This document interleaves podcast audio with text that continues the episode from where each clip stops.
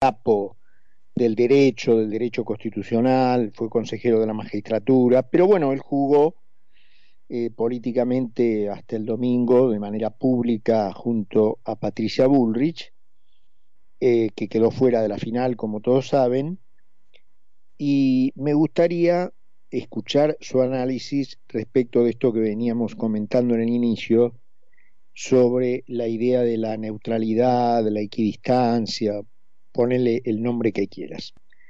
Alejandro, querido, ¿cómo estás? Carlos Mira, acá en Concepto. ¿Qué tal, Carlos? ¿Cómo te va? Muy bien, muy, bien. ¿Y dos vos? Correcciones, dos correcciones. Eso de capo es parte de tu generosidad, así que oyentes no le crean.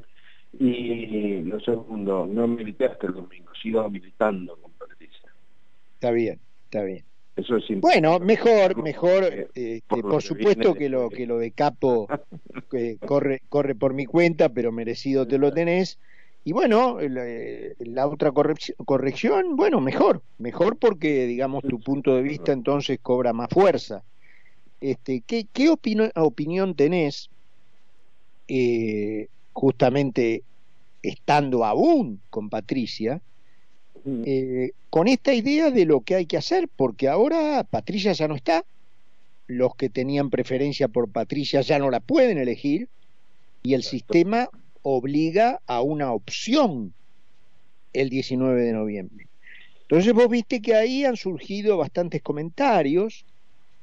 Este, y me gustaría conocer eh, tu opinión y hasta tu sugerencia eh, para, para quienes nos escuchan. Sí, sí, gracias por la oportunidad de, hacerlo. Porque mm, se están diciendo cosas, primero tenemos que partir de una, de una premisa que es muy importante, y es que a las elecciones, le llamamos elecciones, de todo el mundo, pero en realidad son opciones. Uno no elige al que quiere, no puede votar al amigo que, tiene, que es un genio y que, se merece la gloria de ser presidente de la nación.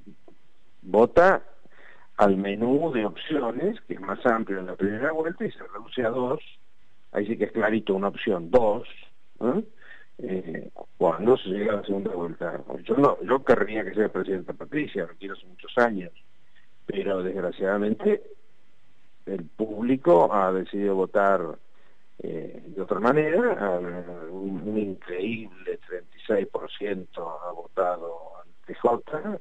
Yo, no sé qué tiene que pasar en la, en la Argentina para que, se den cuenta que el PJ es nefasto, pero bueno, lo ha votado, yo no, yo no, no puedo evitarlo.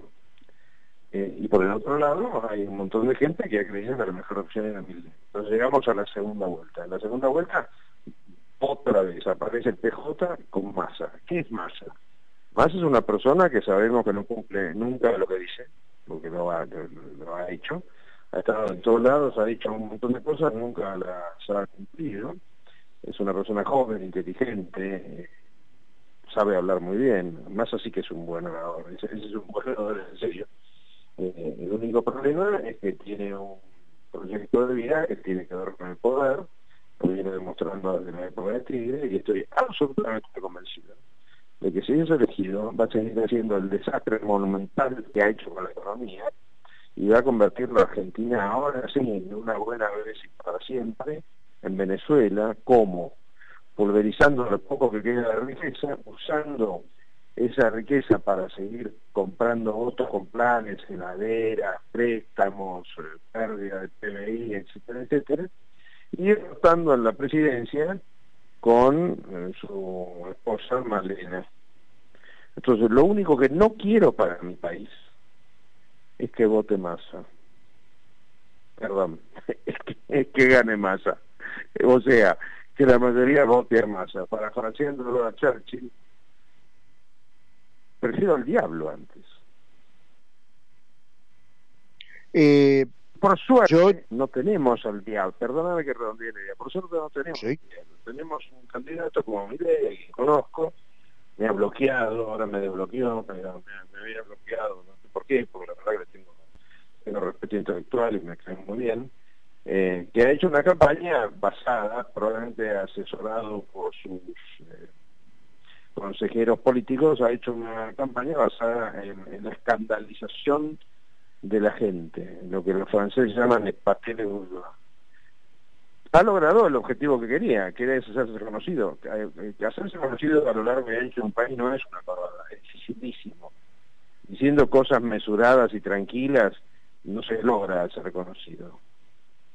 Bueno, ahora, eh, desde que salió segundo y por ende va a estar muy cerca de la presidencia, eh, de repente se cumple una vez más, como era inevitable, el teorema de Baglini está al lado del poder, está, es inminente su cercanía del poder y, ha adoptado una actitud muy, muy elogiable, igual que Patricia, que es juntarse, perdonarse recíprocamente las agresiones que inevitablemente ocurren en las campañas electorales, a veces se pasan de rosca, a veces no, a veces han pasado alguna de rosca, se han disculpado recíprocamente y quieren eh, que la gente tenga claro que ellos están juntos obviamente nadie es dueño de los votos. O sea, Patricia no es dueña de los votos, nadie es dueño de sus votos, ni ley, ni Massa, ni... Bueno, no, Massa sí es dueño, porque el esquema del PJ es distinto. Eh, porque amenaza con no pagar cosas, no, no, cumplir con obligaciones estatales y uno no vota. Pero en el caso de Patricia y de, y de no son dueños de sus votos, pero es lógico que un líder aconseje a su gente. Y es, en eso estamos. Yo firmo abajo la, candidatura de mi eh, pero no solamente por lo dice Patricia, es la dueña de mi cerebro, porque creo que no va a ser un mal presidente, sobre todo acompañado por un grupo, un equipo como el de Patricia.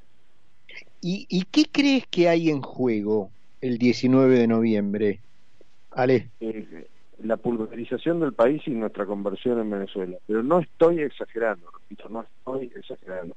Eh, nosotros hemos visto en, el último año y medio, casi dos años, cómo este señor Massa nos ha empobrecido de manera brutal. ¿Y por qué digo brutal? Porque la gente dice, bueno, pero yo soy ganando... Ah, sí, tu casa ya vale la tercera parte de lo que valía antes.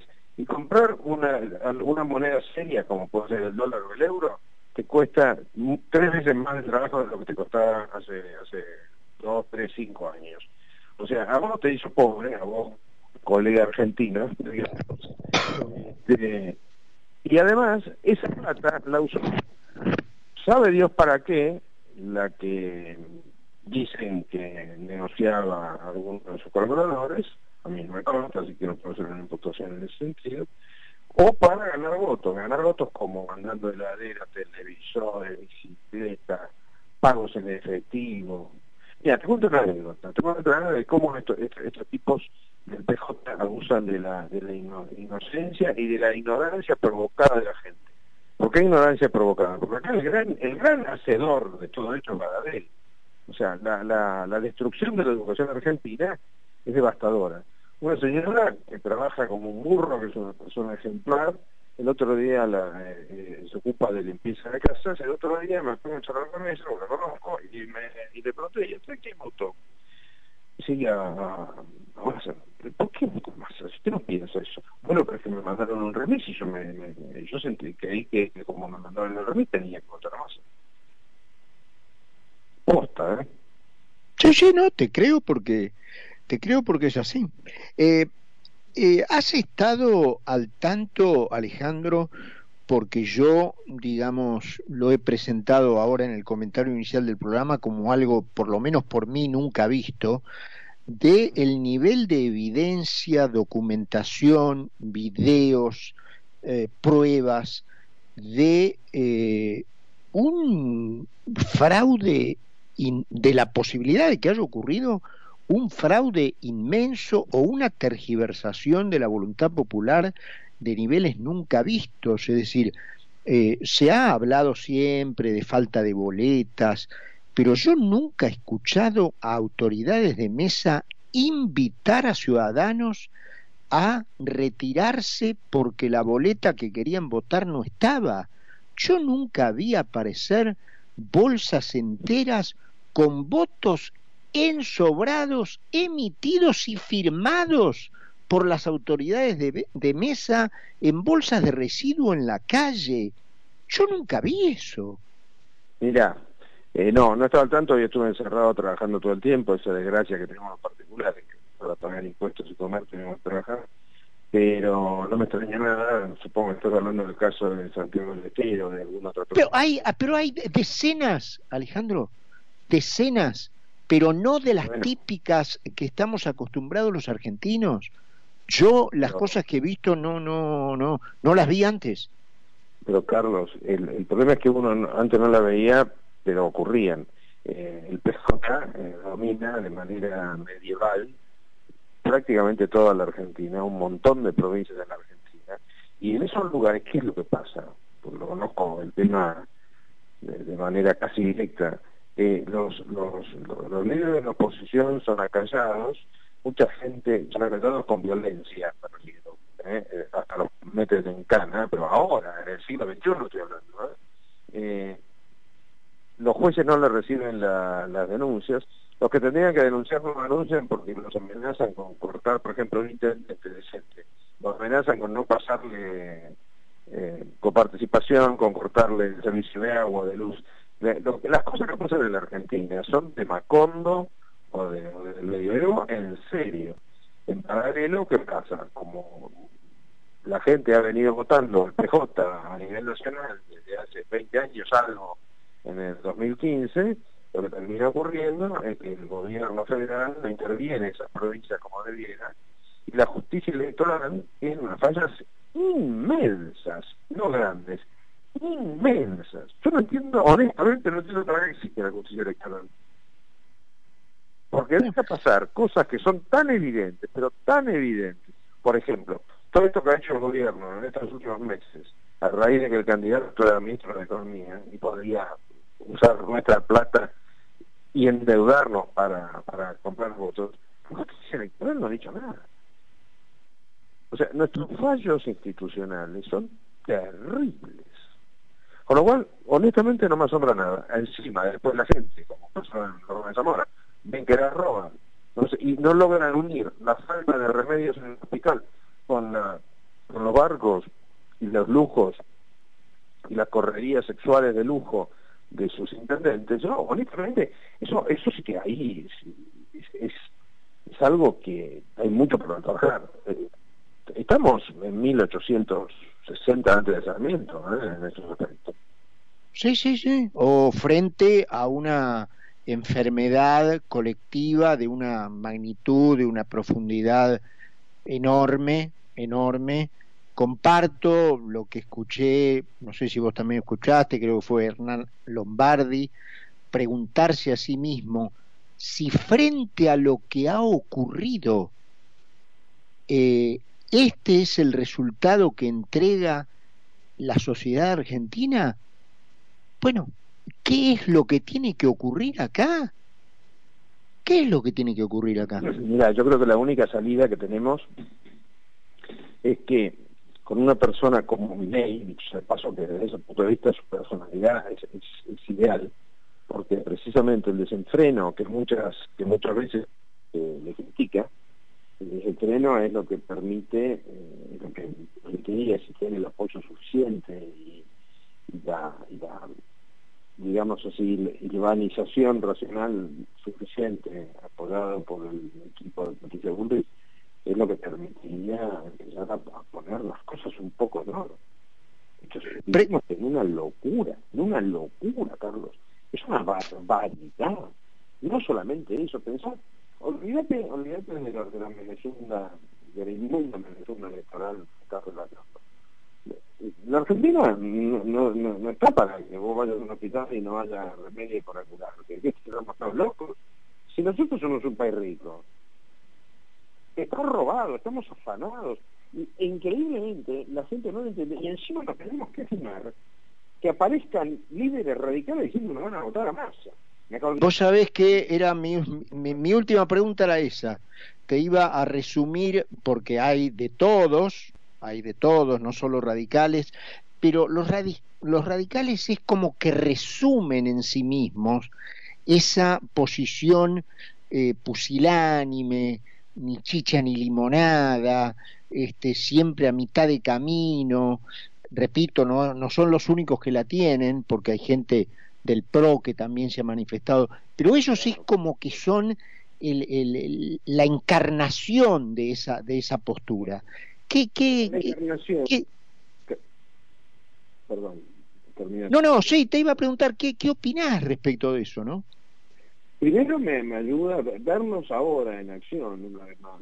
Me ayuda a entender algo que, es un misterio desde un punto de vista político y es como un partido, eh, que es el peronista, puede tener semejante preponderancia durante 80 años como un líder, 50 eh, años después de haber muerto, 49, puede seguir atrayendo multitudes. Y claro, del otro lado, eh, salvo alguna excepción efímera, en la época de Manrique, por poner un caso de Alchogaray, y ahora con una excepción mucho más firme en el PRO, es un partido, el PJ, que ha tenido enfrente a un radicalismo que no nos olvidemos las cosas que le hizo a Frondizi y a Ilia, y después a De la Rúa.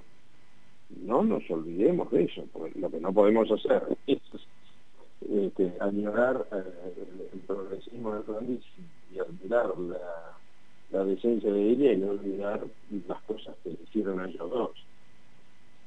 En fin, eh, un tango se baila a dos y creo que el tango PJCR ya a Argentina la tiene en la lona, estamos en la lona realmente. Querido, bueno, este... ¿Qué, perdón? No, no, eh, redondea, redondea, estaba, estaba simplemente ya, ya redondeando esto, así que este, disculpame la interrupción, pero cerralo nomás. Sí, cuando llegamos al nivel de que no hay remedios elementales como un simple stent, o sea, el aparatito ese que te ponen en una vena, en una, cosa para, que no te mueras, es que estos tipos, precisamente en la cárcel masiva, la cárcel masiva no la van a tener, eh, pero por lo menos yo le pido a la gente que, que no se abstenga de votar, que no que no deje el partido a la mitad y se vaya a la tribuna a mirar y decir esto no es conmigo, ¿eh? y que hasta el 19 sigamos militando para, para la unión entre Milei y Patricia Bullrich y logremos que no gane el señor Massa. Clarito, Alejandro, este, quería conversar estos minutos con vos. Este, ayer eh, no, no hicimos entrevista, así que es la primera después de la elección en este programa. Así que te mandamos un abrazo grandote y como siempre gracias por el tiempo que te tomas para hablar con nosotros. ¿eh? Por favor, Carlos, gracias por la posibilidad, darme la posibilidad de decir todo esto. Un abrazo grandote. Un abrazo, chao. Era Alejandro Fargos y con nosotros eh, el ex eh, consejero de la magistratura, abogado, especialista en Derecho Constitucional, está trabajando con Patricia Bullrich. Última pausa y conversamos con Carlos Ponce. Seguí con nosotros en Mira quién habla. ¿Sabías